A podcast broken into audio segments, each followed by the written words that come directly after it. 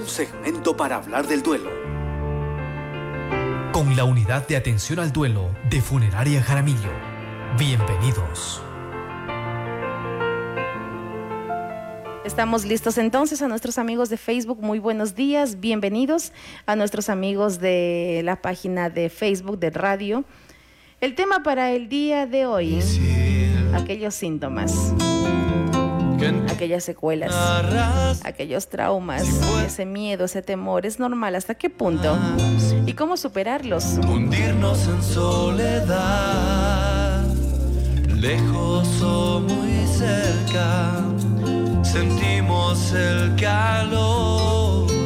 Este martes iniciamos el nuevo mes. Llegó el mes de febrero, doctora Sofía, desde la unidad de atención al duelo, ya con nosotros como todos los días martes.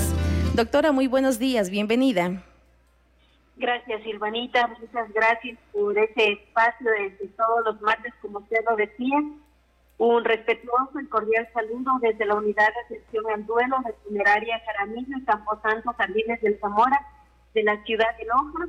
Y antes de iniciar con el tema, yo quiero aprovechar, agradecer a las instituciones de la ciudad de Quito que nos han hecho llegar las invitaciones y pues después de haber escuchado estas entrevistas. Muy bien, muy bien, doctora. El tema para hoy, ese estrés, esas secuelas, ese síntoma de pronto que podemos eh, experimentar en quienes nos hemos contagiado por el virus. Ese estrés, esas secuelas, ese, ese sentir, ese experimentar, eh, de pronto también es el cambio en nuestro organismo, en nuestra reacción, en nuestro sentir, luego de un contagio. Este es el tema que nos ocupa el día de hoy, así que doctora, tenga la bondad, la escuchamos. Claro que sí, hermanita. Hoy vamos a hablar del trastorno de estrés postraumático por COVID-19. Antes de nada, yo quiero indicarle a, todas las personas que nos escuchan que un trastorno es cuando existe una alteración o un desequilibrio mental. Quiere decir que los trastornos, con ayuda psicoterapéutica y farmacológica y van a las personas a luego a tener un equilibrio mental. Entonces, por eso es muy importante diferenciar entre un síndrome y una enfermedad. Un trastorno por estrés postraumático, muchas personas lo vivieron con el tema cuando recién empezó la pandemia, incluso actualmente. ¿Y qué es el estrés postraumático? Es cuando yo ya asumo una situación como un trauma. Por ejemplo, muchas personas tenían una vida tranquila, eh, las personas o sus familiares estaban muy bien de salud o las mismas personas y de repente entraron a cuidados intensivos. Entonces, cuando nosotros no sabemos autocontrolar nuestras, nuestras emociones y no tan y tampoco no, no sanamos situaciones del pasado críticas que hayamos, que hayamos vivido, como por ejemplo ser víctimas de violencia, por ejemplo haber tenido algún otro trauma también, entonces nos desequilibramos. Yo les voy a poner el ejemplo de, un paciente que cuando estaba muy bien con su esposa y de repente la llevan a Tonka, le diagnostican cáncer y ella solamente vivió después del diagnóstico 15 días. Entonces este paciente no pudo controlar la situación y él decía que cada vez que pasaba por quería con el carro parse en su. Entonces esto se le denomina un estrés postraumático porque la persona tiene estos recuerdos que se llaman intrusivos. O sea, sin querer se viene la historia a nuestra cabeza. Entonces es como que volvemos a sentir en ese momento angustia, desesperación, las personas con estrés postraumático tienden a tener pesadillas a diario, sueños como que están volviendo a vivir la situación o que, por ejemplo, vuelven a revivir cuando sus familiares tal vez estaban en cuidados intensivos y muchas personas se subían en las ventanas, se desesperaban por verles a sus seres queridos y en algunos casos no hubo la oportunidad ni siquiera de despedirse. Entonces, esto se crea una situación difícil.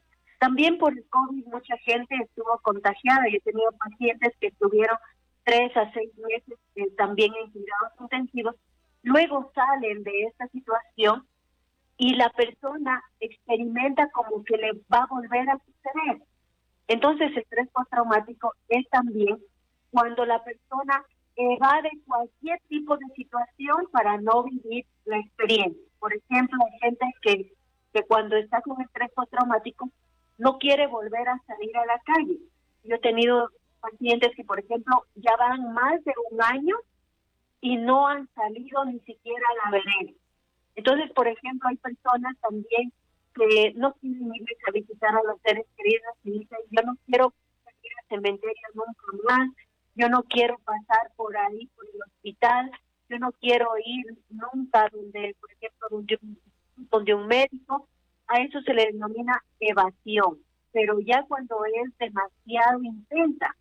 También eh, de repente las personas cuando están con estrés traumático tienden a sentir angustia, como que el pecho les oprime, se sienten con vergüenza. Muchas de las veces las personas con estrés traumático no indican lo que les está sucediendo por vergüenza, a que los tinden, a que sean culpados. Entonces mucha gente se guarda esa, esa situación. Y muchas de las veces el estrés postraumático va asociado a la depresión o la ansiedad. Entonces eh, hay que tener mucho cuidado con eso. ¿Y cómo nos damos cuenta?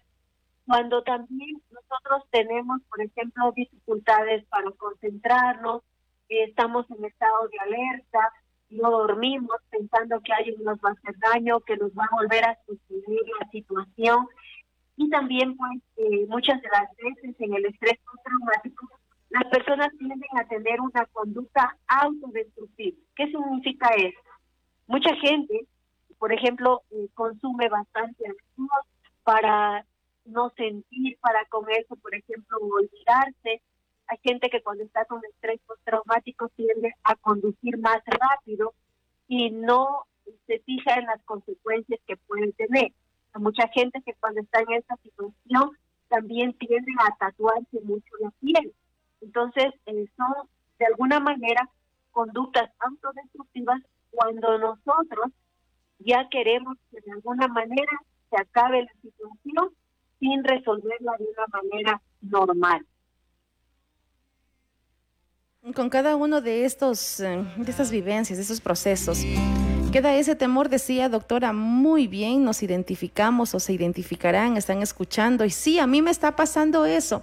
Esto tiene, va relacionado también esos episodios como por ejemplo de, de asfixia, Usted nos decía, se cuidan muchísimo no volver por ese lugar, no pasar por el hospital, no querer salir, querer cuidarse, no querer hacer las mismas cosas de pronto que se las hizo y posiblemente allí fue el contagio.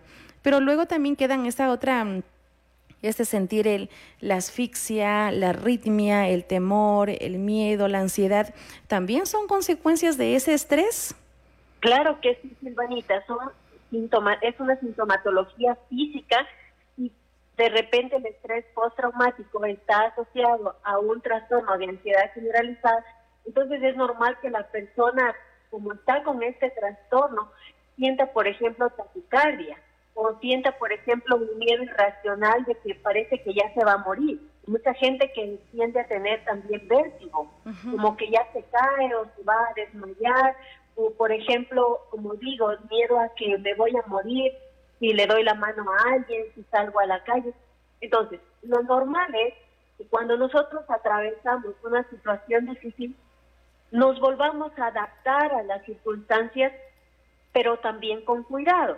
Por ejemplo, si alguien estuvo contagiado del COVID, es obvio que después pues tenemos que seguir utilizando alcohol, las medidas de bioseguridad, mascarillas, pero no por ello nos vamos a aislar por completo, porque ahí se denomina ya una conducta desadaptativa.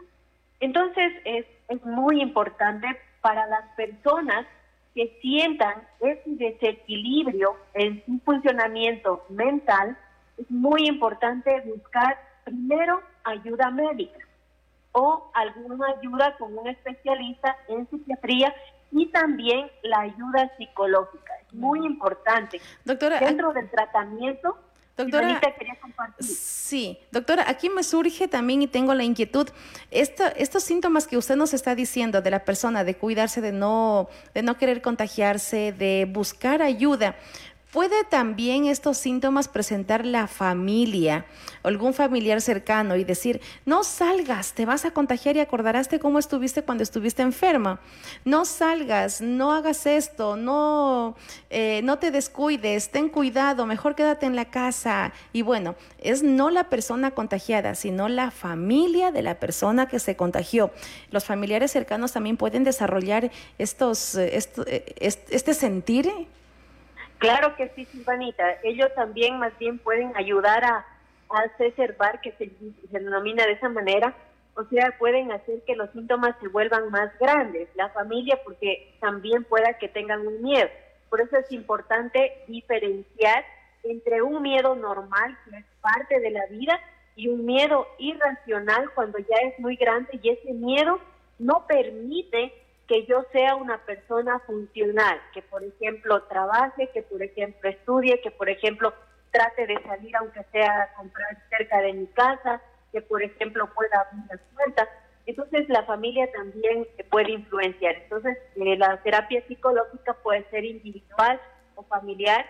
Hoy en día hay tratamientos basados en evidencia científica como es la terapia cognitiva conductual, y también las técnicas de exposición. Entonces, con la terapia cognitiva conductual, que es, por ejemplo, como yo trabajo dentro de la unidad de atención al duelo de funeraria Caramillo, a los pacientes se les enseña estrategias para que aprendan a controlar los síntomas, que también se trabaja en una reestructuración cognitiva, que es, por ejemplo, dice la, la persona, ¿no?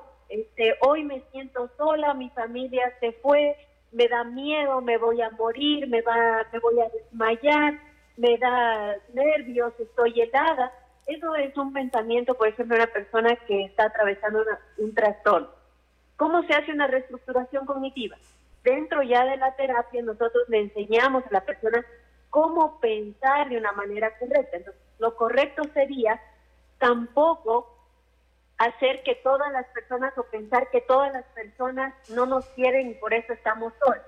Sino, por ejemplo, ahora que yo me siento sola, porque es normal que a veces las personas tengan sus ocupaciones y yo me quede de esta manera, entonces voy a aprovechar el día, por ejemplo, para descansar o voy a aprovechar el día para hacerme una mascarilla en la, en la cara. O sea, buscamos alguna actividad coherente que yo la pueda observar entonces yo de alguna manera reestructuro ese pensamiento negativo por un pensamiento real, por un pensamiento realista. Entonces eso se trabaja dentro de terapia y también se realizan técnicas de desensibilización sistemática. O sea, quiere decir que a través de estas técnicas ayudamos a reducir las respuestas de ansiedad, que siente la persona por el estrés postraumático. Entonces, hacemos actividades, por ejemplo, para como que recuerden la historia, vamos desde una desde una situación menos que nos cause menos miedo hasta la situación que nos causa más miedo. Pero eso es ya dentro de un tratamiento psicológico. Por eso es que yo les hago la cordial invitación a las personas que especialmente se encuentren atravesando un duelo y hayan vivido estas experiencias traumáticas, con mucho gusto nosotros brindamos esa ayuda psicológica totalmente gratuita. Y ustedes tranquilamente pueden agendar a través de la página web que es www.funerariacaramillo.com.es o al teléfono también 096 1080 346 o nos pueden encontrar a través de nuestras redes sociales como Funeraria Jaramillo. Doctora, aquí me surge también una inquietud. Este, este estrés postraumático y todos estos temores, estos miedos, de pronto, ¿se aplica a modo general o, bueno, salimos un poquito de encasillarnos en, el contagio del virus? ¿Aplica en la vida en general, por ejemplo, a alguien con el afán de cuidar, por el amor, por el cuidado, la preocupación, a una persona, a una abuelita, por ejemplo? Se le dice que no salga, que no camine, que no vaya sola, que no baje gradas, que no se moje, que no cocine, que no, y que no, y que no, y que no. Y esa abuelita, por ejemplo, comienza a, a, sugestionarse, ¿no? Es que ya no puedo bajar, es que no puedo subir escaleras, es que no puedo caminar, es que me dijeron que mejor no. ¿Cómo, ¿Cómo manejar este tema? Porque está siempre, está siempre el temor y eso de cuidar, pero podemos caer en una sobreprotección y enfermar de pronto o, de alguna manera como inducir a la persona a decirle no, no puede? Claro que sí, Silvanita, solo que ahí hay que diferenciar algo. Cuando yo sobreprotejo a una persona, eso no tiene nada que ver con el estrés postraumático claro. que es un trauma. Pero sí es muy importante indicarles a todas las personas que cuidan personas adultas mayores, es muy importante no hacerles sentir un sentimiento de inutilidad. Es muy importante a las personas adultas mayores que también ellas se sientan que son funcionales, que de alguna manera pueden ayudar. Por ejemplo, digamos una persona adulta mayor por secuencias de enfermedad queda, queda en silla de ruedas, entonces queda con alguna discapacidad física, pero yo, por ejemplo, le puedo ayudar a pedir que me ayude a desgranar, que me ayude a desgranar, qué sé yo, alberja, este, por ejemplo, ABA, que me ayude a secar los cubiertos eh, para, para la comida, o que me ayude a ubicar, por ejemplo, que me ayude a leer algo de un libro mientras yo hago las actividades de la casa. O sea, siempre tenemos que tratarles con paciencia, con amor y de alguna manera que ellos se sientan útiles. Entonces, por ejemplo, un, un caso, un caso, el día de ayer mi papá le dieron de alta del hospital, es una persona adulta mayor, pero sin embargo me ayuda. Entonces yo le ayudo a él y él también me ayuda a pasarme las gasas, me ayuda, por ejemplo, a indicarme qué funda de almohada quiere. Entonces nosotros le damos de alguna manera una actividad a las personas adultas mayores, pero decirles que los vamos a sobreproteger para que no les pase nada, al contrario, estamos de alguna manera haciéndoles sentir que ellos ya no son funcionales. Y recordando también que en esta época de pandemia, pues también son los que fueron más sacrificados al momento de confinarlos. Entonces, si, si hace falta esto, esto otro de, de acompañarles y no caer en la sobreprotección, porque también de cierta manera se puede desarrollar estos sentimientos de, de soledad, de, de, abandono, de que no le toman en cuenta, de que ya no, de que ya no sirven. Sí, exacto, Silvanita. Por eso las personas adultas mayores es muy importante ser personas asertivas, o sea, sabernos comunicar con ellos, hacerle, escucharles, hacerles caso. Las personas adultas mayores siempre tienden a contar muchas historias del pasado, historias de, de, por ejemplo, de los trabajos o de sus compañeros o de sus amistades. Y muchas de las veces la familia se cansa y hay que tener mucha paciencia porque en ellos es normal que una historia que me contaron el día de ayer me la vuelvan a contar hoy. Entonces tenemos que ser personas asertivas con las personas adultas mayores, tratarles con mucho cariño porque al fin y al cabo los que somos más jóvenes vamos por el mismo camino. Por supuesto.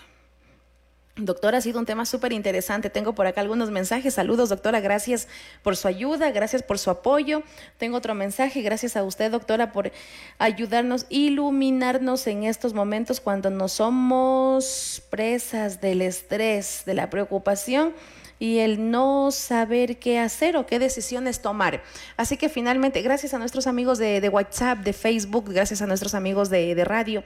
Doctora, finalmente, con este mensaje para nuestros amigos, ¿hasta qué punto es bueno y cómo identificar esa línea finita, ese equilibrio entre lo normal y en lo que yo ya no estoy bien, ya estoy dejándome llevar por este estrés, por una preocupación sobre medida? Claro que sí, Silvanita. Una invitación a todas las personas es de que siempre seamos observadores de nuestras emociones, de nuestros pensamientos, de nuestros sentimientos y cuando nuestra forma de actuar o nuestra forma de hacer las cosas tienen un desequilibrio, como por ejemplo he renunciado al trabajo, no quiero salir nunca a la calle, no quiero que nadie se me acerque, tengo una vajilla solamente para mí, para no contagiarme, no quiero que las demás personas ni siquiera me toquen las cosas para no contagiarme. Cuando eso hace que la persona ya no se sienta estable o en armonía con ella misma y con su entorno, ya estamos hablando de alguna manera de sintomatología negativa. Entonces, esa es la invitación que les hago a todas las personas a observar cómo era antes su normalidad y cómo es la actualidad después de haber pasado por una situación difícil como por ejemplo estar en un estado crítico de COVID o por el fallecimiento inesperado de familiares o seres queridos a consecuencia de COVID. Listo, doctora, muchísimas gracias por estas luces que nos regala y que nos ayuda a vivir realmente. A veces pensamos que todo va bien, que todo va bien y no nos damos cuenta que hay ciertas cosas que se nos sale de las manos y necesitamos, siempre necesitamos pedir ayuda. Gracias, doctor. Entonces, un abrazo fuerte, linda semana y si Dios lo permite, el próximo martes nos encontramos aquí. Muchas gracias, Silvanita, y gracias a todas las personas que nos acompañan semana a semana. Es muy importante siempre tener esperanza y una luz en la oscuridad. Un fuerte abrazo. Estamos con nuestro servicio de responsabilidad social gratuita, siempre a la hora. Muchas gracias. Con nosotros la doctora Sofía desde Funeraria Jaramillo. Temas interesantes, sin lugar a dudas. Voz de esperanza. Recuerde que no estamos solos. Siempre, siempre, siempre vamos a encontrar a alguien que nos tienda la mano y que nos ayude a salir de estos momentos difíciles que podemos estar viviendo.